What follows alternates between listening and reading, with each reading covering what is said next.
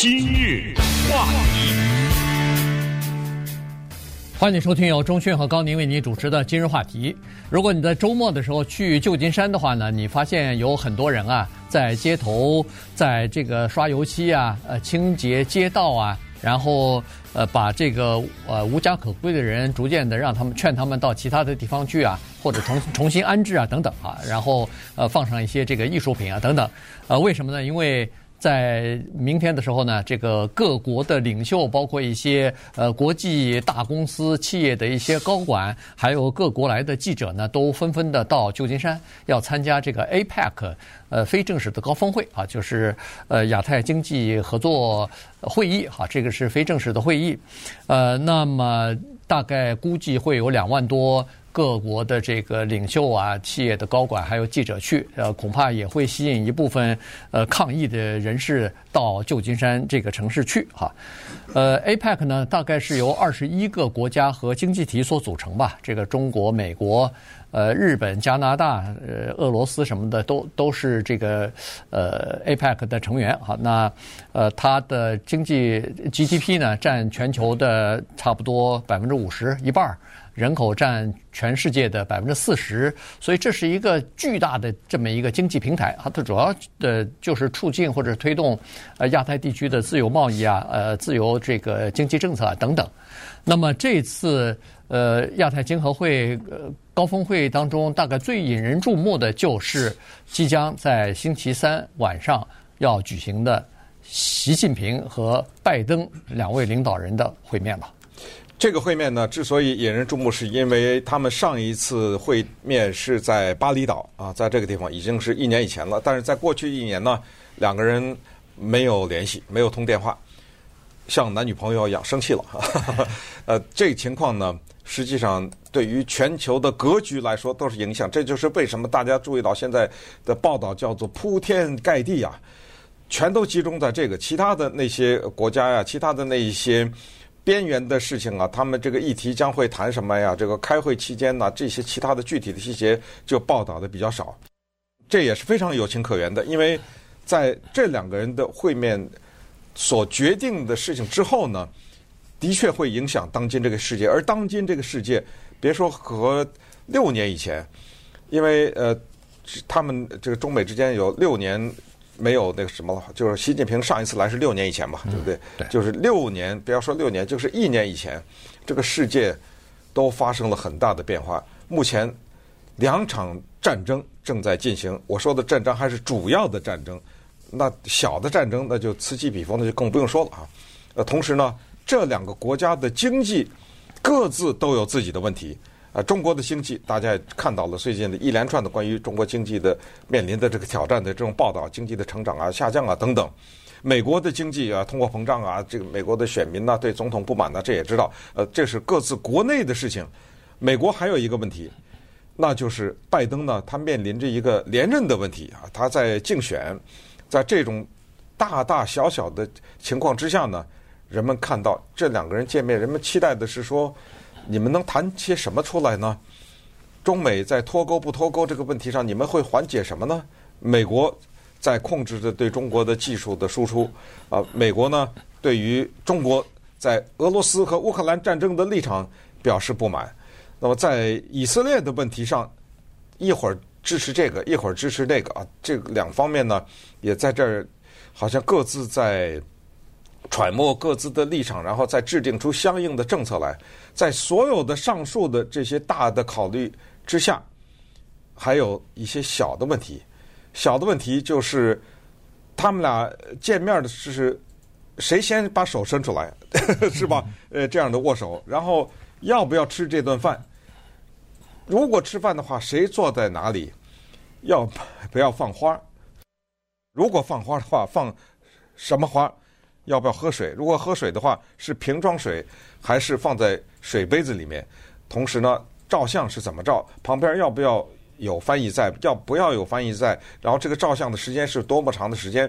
走到一间屋子里的时候，是谁先走进去？是一起走进去还是怎么样？那么同时呢，如果两人会谈的话，肯定是会谈了。这会谈的时间放在几点钟？要不要绕开习近平的时差？呃，同时会谈的时间要多长时间？然后呢，是。他们俩坐的时候中间有没有一张桌子？呃，还有就是他们两个之间呢，翻译和保安要不要收在画面里面？呃，同时呢，就是在两个人谈话的时候。之后有没有叫做什么联合声明啊？然后同时呢，在谈话的整体的过程中，多长时间让记者看到？多长时间以后不让记者看到？互相送不送礼物啊？啊，这个礼物是送什么礼物呢？这象征的意义又是什么呢？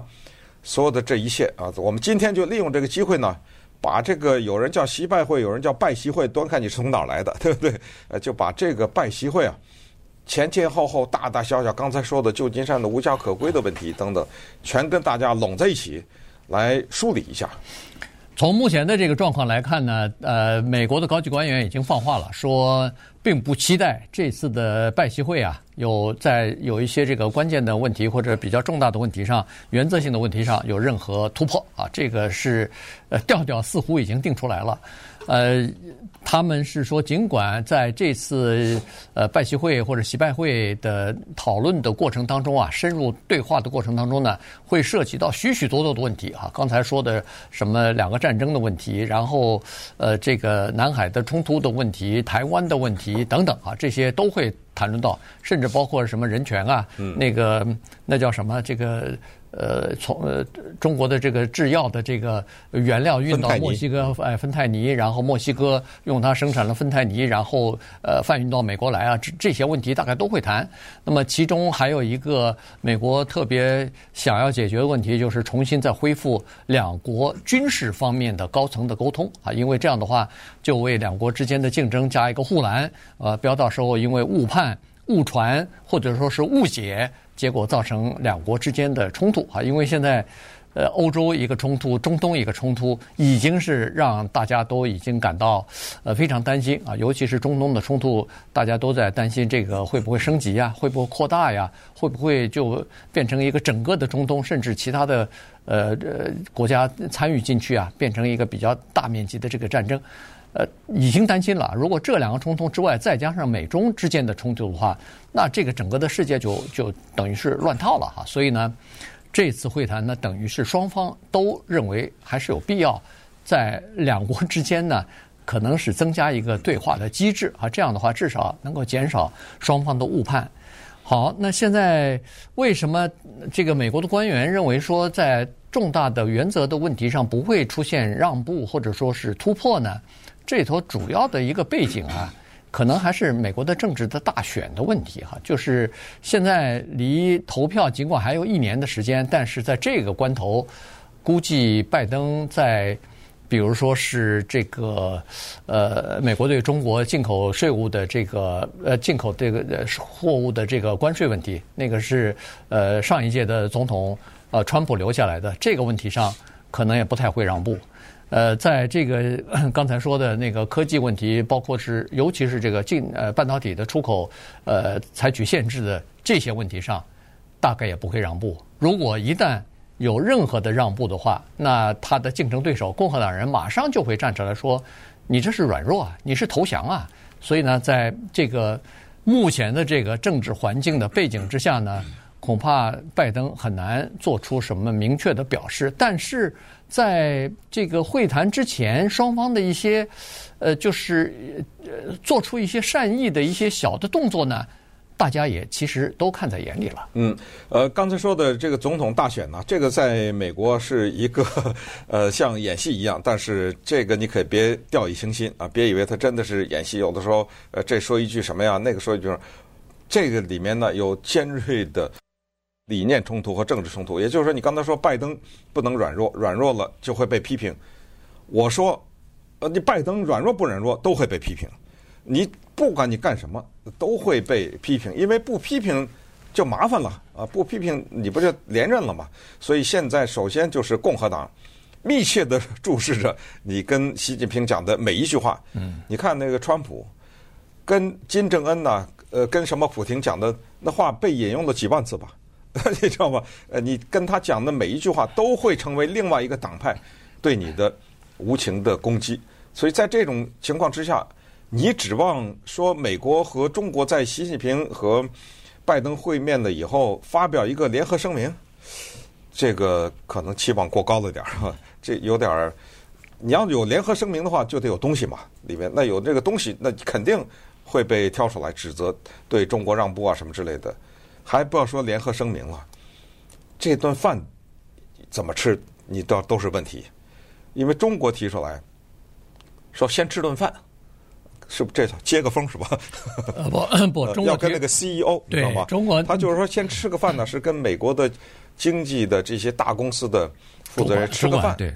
接个风，为什么呢？这不是经济吗？对，这次来啊，是为了帮助中国经济，那希望美国大公司再回去投资啊，所以先要吃这顿饭。这都是下面人沟通啊。嗯。这一次这个会面，下面人累死。呃，这美国说不吃，这顿饭不行。这哪有这事儿啊？你这么大一个人物，先跟公司老板吃，把我拜登排第二啊，知道吗？先见拜登后吃饭。就是高峰会议之后，你跟这个大公司的老板们去吃饭去，这还不是在下面人忙活的很多的问题的最主要的，还有其他的事儿要忙活。那稍等一会儿呢，咱们再看一看这个背后的一些运作，旧金山这个城市以及这两个高级的领导人呢，他们这个会谈可能向哪个方向发展？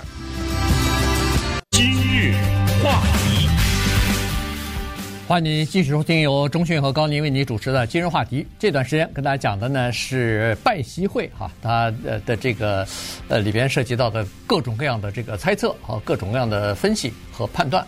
呃，刚才说过了，现在的国际形势呢是处于一个极大的不稳定性啊，所以呢，在这个问题上啊，实际上中美是有一个共同利益的，就是中美两国都希望有一个比较稳定的国际环境来发展经济啊，这个是对中美两国来说是比较重要的。但是现在没办法，一个是俄乌战争，这已经再接下去打的话，可能马上就朝着两年。去了哈，那这个中东之间的呃以巴之间的这个战争呢，似乎尽管是刚刚爆发，但是它的惨烈的程度呢，甚至超过了俄乌战争啊，所以在全球的范围之内呢，也引起了等于是呃东西方国家和发达国家与呃发展中国家之间的对立哈，在这个问题上呃出现非常大的这个分歧。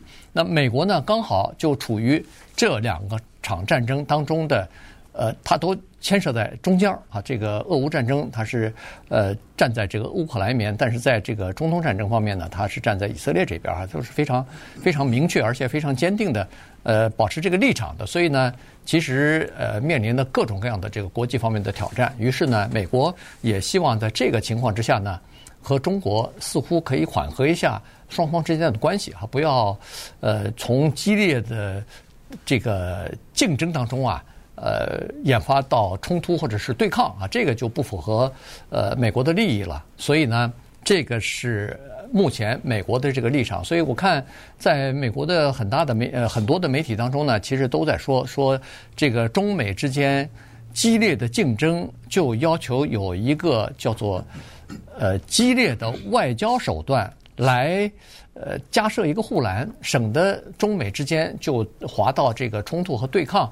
的这个不利的局面当中去啊，显然中国也认为说，现在休兵啊，呃，至少是短短期的休兵呢，对中国也是有利的，因为中国现在。刚才不是说了嘛？这个中国的经济呢，现在遇到了逆风啊，所以呢，呃，需要有一个比较缓和的、比较这个呃平稳的这样的一个政治国际环境啊，来发展自己的经济。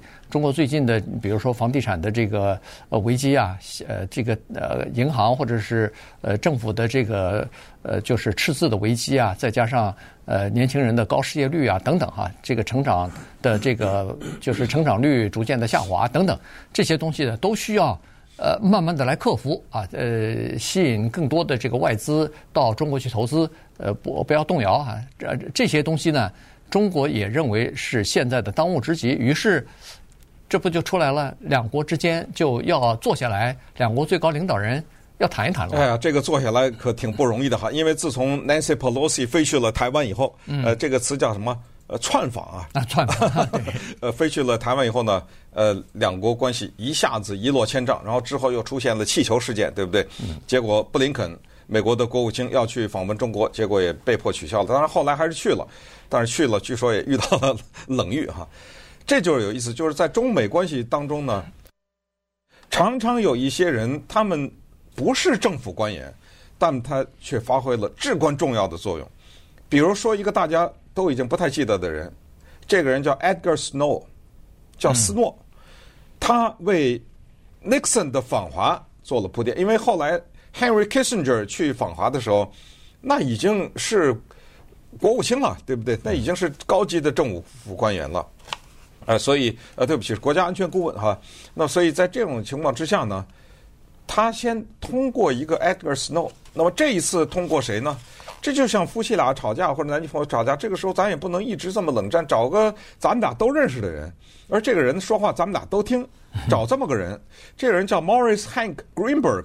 这个 Greenberg 如果大家不熟的话呢，要告诉他，他是其实美国保险业的一个大亨。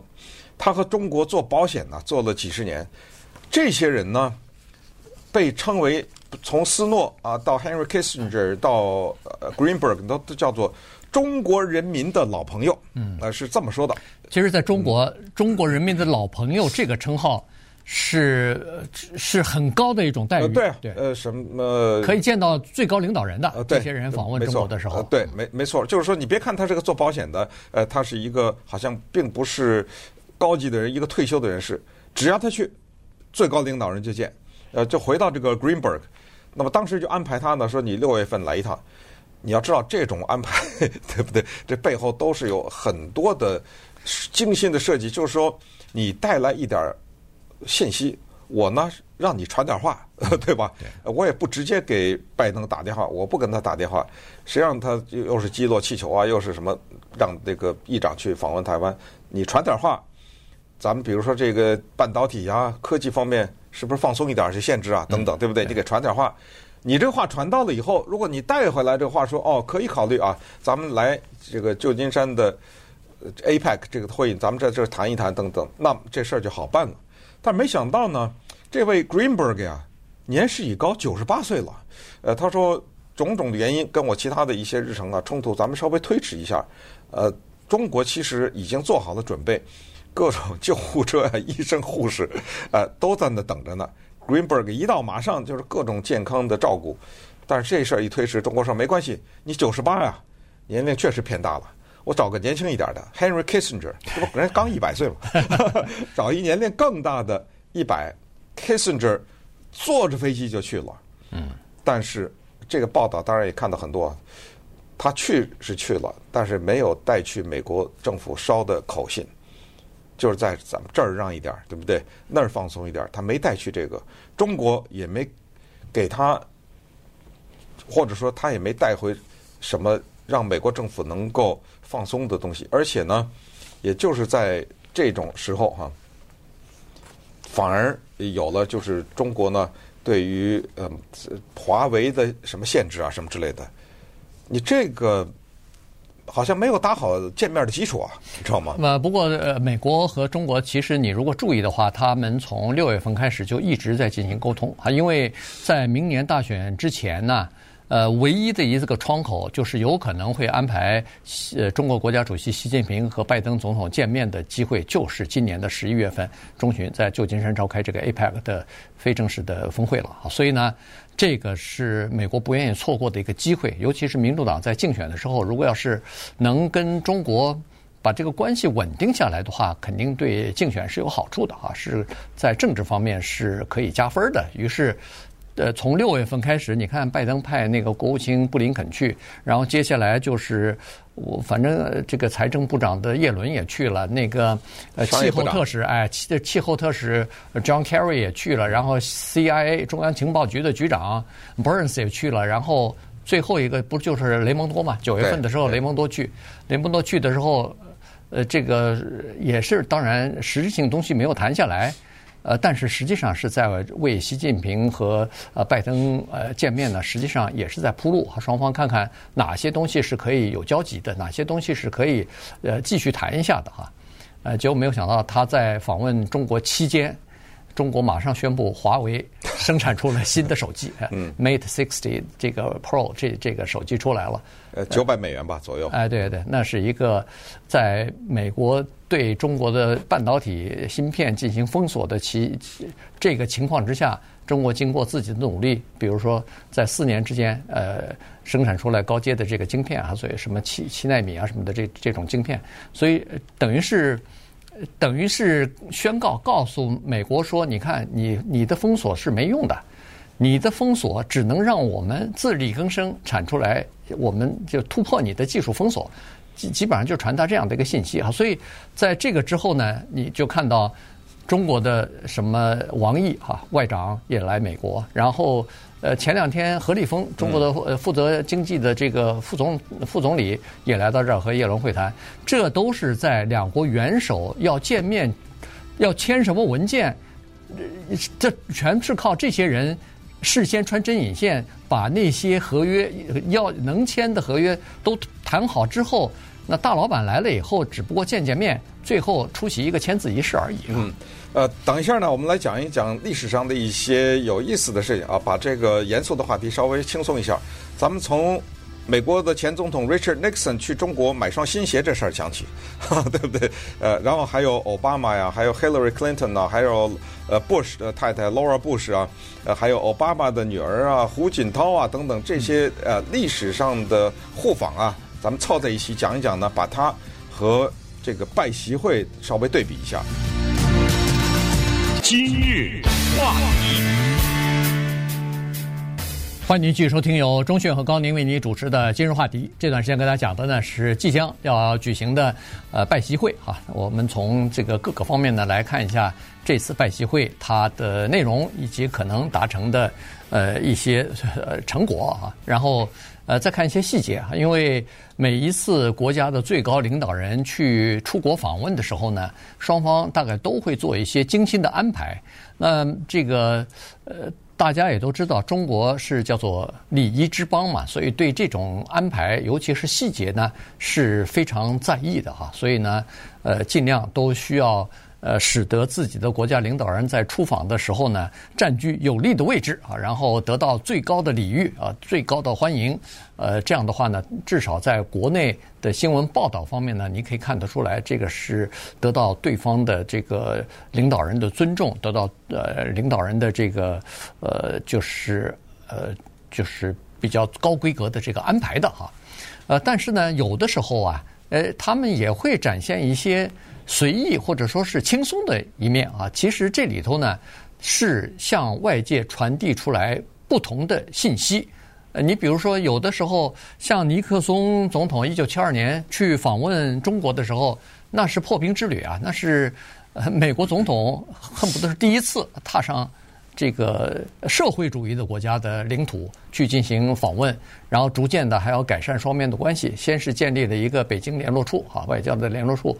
呃，我记得老布希总统就是第一任的这个联络处的主任嘛，哈，处长。哎，呃，那么在那一次访问当中呢，据现在知道说，尼克松还专门他知道，可能除了访问和当时的这个中国主席毛泽东呃举行会谈之外呢，还。这个中国还安排他去爬长城去啊，所以呢，他还专门呃出发之前买了一双旅游鞋，就为了爬长城做准备的。嗯，我不知道多少年以前呢，曾经读过一本什么书，我也不记得了啊。但是当中有一个细节，我也不知道是不是呃真实。说 Nixon 呢，在去中国以前，听到汇报说中国，就是北京的水呢比较硬，大概是自来水处理公司吧，还是什么？他还带去了洗澡水，我不知道这个是。是不是真实 啊？这个报道我也不知道带去的这个洗澡水是怎么个放在他那个洗澡的过程当中。但是就这个事儿给我留下一点印象，就这种小事，什么买双鞋啊什么之类的哈，什么弄弄点水啊，这可能不太被历史所记住。但是它毕竟也是反映出了一个侧面吧。就一九七二年的中国也确实很穷啊啊，从这个角度，但是当今当然完全不一样了。那去的时候呢？Nixon 当然那个时候还有什么呃军队的礼仪啊，什么接待啊，弄得非常的壮观。然后周恩来在机场迎接啊什么的。那这一次拜登会不会在机场迎接习近平呢？不知道，甚至两个人在哪儿说话谈话都不知道。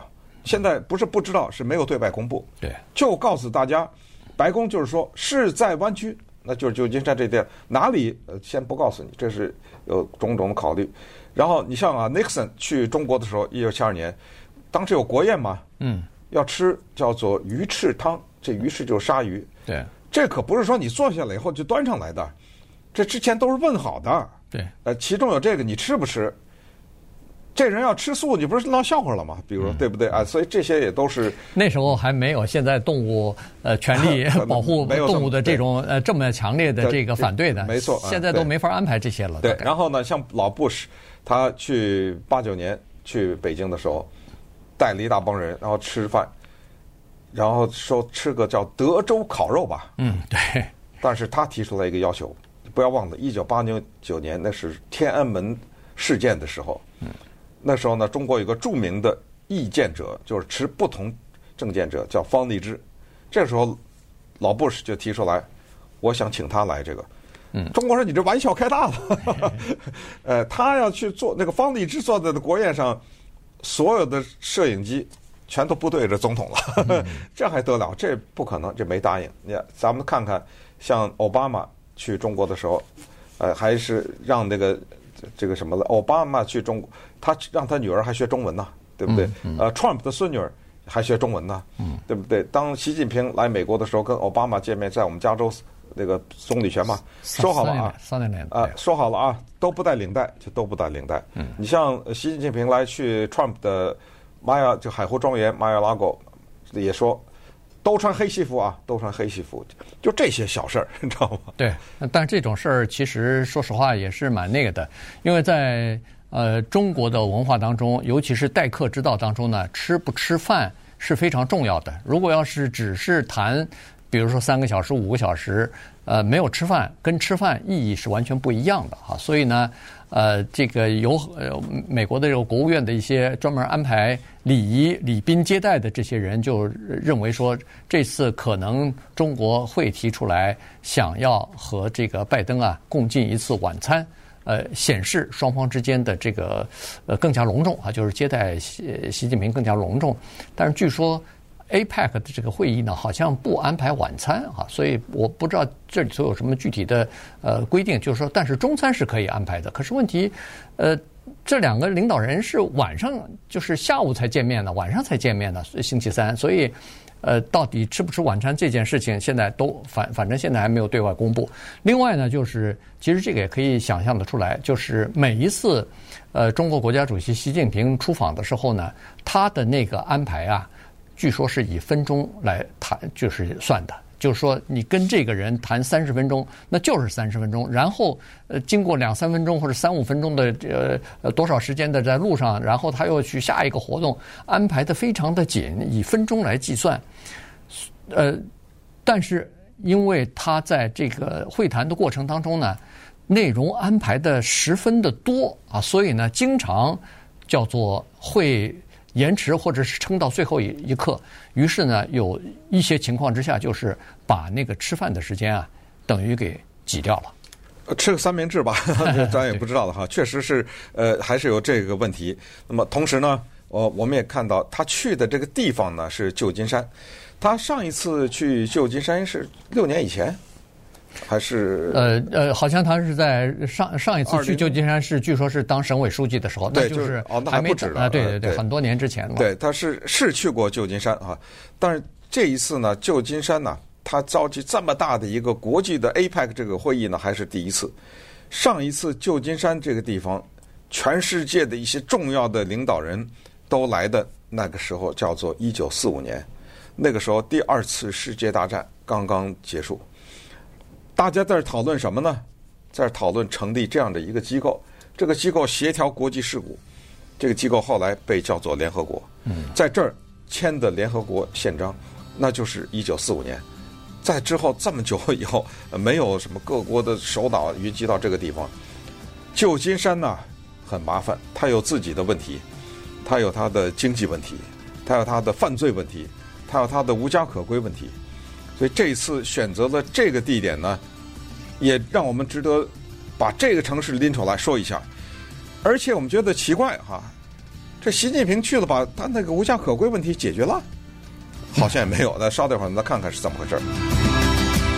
今日话题，欢迎你继续收听由钟迅和高宁为你主持的今日话题啊。今天跟大家聊的是旧金山即将要举行的这个 APEC 的非正式高峰会哈。呃，在这个会议当中呢，可能最重要或者是最引人注目、引起最多报道的，大概就是习拜会哈。这个呃，刚才分析了一下，呃，挑选旧金山其实也是用意深远哈，因为刚才说了，一九四五年。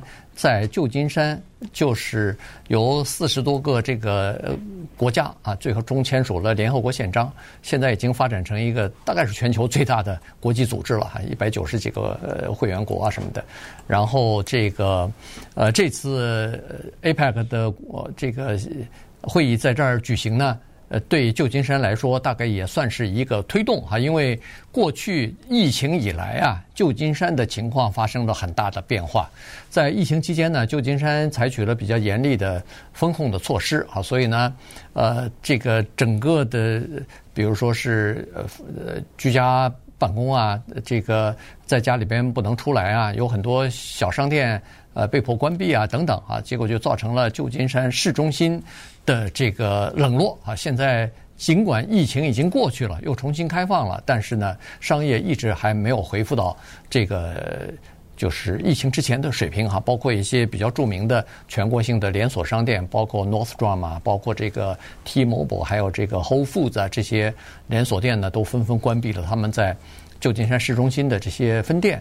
当然也有其他的商店进去哈，包括 IKEA 什么的也呃在那儿重新开放，但是呢。另外一个对旧金山市容影响很大的东西呢，叫做无家可归。其实旧金山的无家可归的情况远不如洛杉矶严重，嗯，但是呢，已经对这个风景如画的城市造成了某些呃景观上的这个破坏吧。七千七百五十四，这是二零二二年的数字，就是靠近八千了啊。这样的一些人在旧金山街上，而且随着这些人在旧金山满街这么生活呢。也给这个城市带来了一些犯罪率呀，或者是呃扰民的一些行为。那么旧金山的犯罪率这几年是非常有名的，呃，变成了跟这个城市相提并论的这么一件事情。这些人怎么处理？我们看到挺有意思的报道，就是为了欢迎习近平或者是 APEC 其他的这些国家的领导人，旧金山大面积的清除这些无家可归的人。那马上。两个问题产生啊，第一，清哪儿去啊？嗯，这第二，哎，怎么早不清啊？对不对？哦，原来可以呀，这事儿是这些人是可以被清理的呀，那怎么早不清啊？所以就产生这两个问题。而你把它清理，他们这个收容所啊，叫做床位啊，你得有这么多床位啊，可没看你增加床位啊。嗯，呃，你 APEC 要。开会这事儿要在你这个城市开会，这不是你今天才知道的呀？你是提前，咱们中文说早八百年前你就知道了。那床位没见你增加呀？这些问题咱们接下来都会看一看啊，他们是怎么解决的？我看到我们这个听众呃留言呃 Ray Ho 里头说，当年 Nixon 去长城，一九七二年前一天北京下大雪，当夜几十万北京市民上街扫干净去长城一路的雪。这完全有可能啊，呃，这个记忆我不太记得了，我还小，呢一九七二年，呃，但是这个是特别典型的中国的做法，就是你刚才说的，这个别的咱不要，这面子得要啊啊！我记得特别好玩，就是呃，后来陪同 Nixon 去的一个，当时是我忘了一个什么政府官员，一个女的写了本回忆录，他说那个时候他去的时候非常冷啊，嗯，但是看到北京一些专门让 Nixon 看到北京一些地方有人在那外面野餐。呃，第一，野餐不是中国人的习惯。呃，第二，呃，很少在这么冷的天里坐在外面野餐。呃，等等，这就做过了啊。有些事儿就一下子给做过了。现在美国也是这样，我赶紧给你一个呃清楚一点的呃非常的干净的这么一个市容给你看一看。这个不知道能不能长久的解决这个问题。如果真的话，咱洛杉矶马上学习。好像解决不了哈，因为它旧金山呢是政府呢是拨出了一些钱。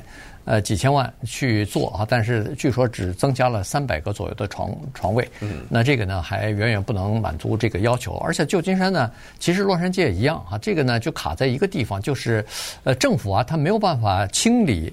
呃，就是这个无家可归的营地啊，就是说，呃，去年的时候，呃，无家可归的这个联盟呢，就把旧金山市政府告到法庭上去了，说是市政府的官员在清理那个无家可归者的营地的时候呢，呃，就是扣押了他们的，或者说是呃破坏了他们的某些财物啊，同时呢，呃，这个是违法的。结果法官说，对你不能这样做，但是呢，法官网开一面，说是碰到紧急的情况。碰到这个健康和安全的原因的话，政府是仍然可以清理街道。那显然，APEC 会议就属于紧急情况了，就属于这个呃需要政府可以清理的这个状态了。所以呢，呃，还现在还是在进行一些这个清理的工作。不过，这个旧金山现在的犯罪问题和无家可归的问题呢，已经成为呃共和党攻击民主党的一个非常主要的目标了。去年呃，今年六月份的时候，德州的呃不是佛罗里达州的这个州长德桑蒂斯。呃，拍了一个叫做竞选广告，他就拍了一些旧金山的人在马路上吸毒啊，在马路上大随地大小便啊，呃，反正这种情况叫你这个镜头拍出来，出来以后呢，就说你看，现在旧金山在左翼政府的领导之下，已经完全崩溃了。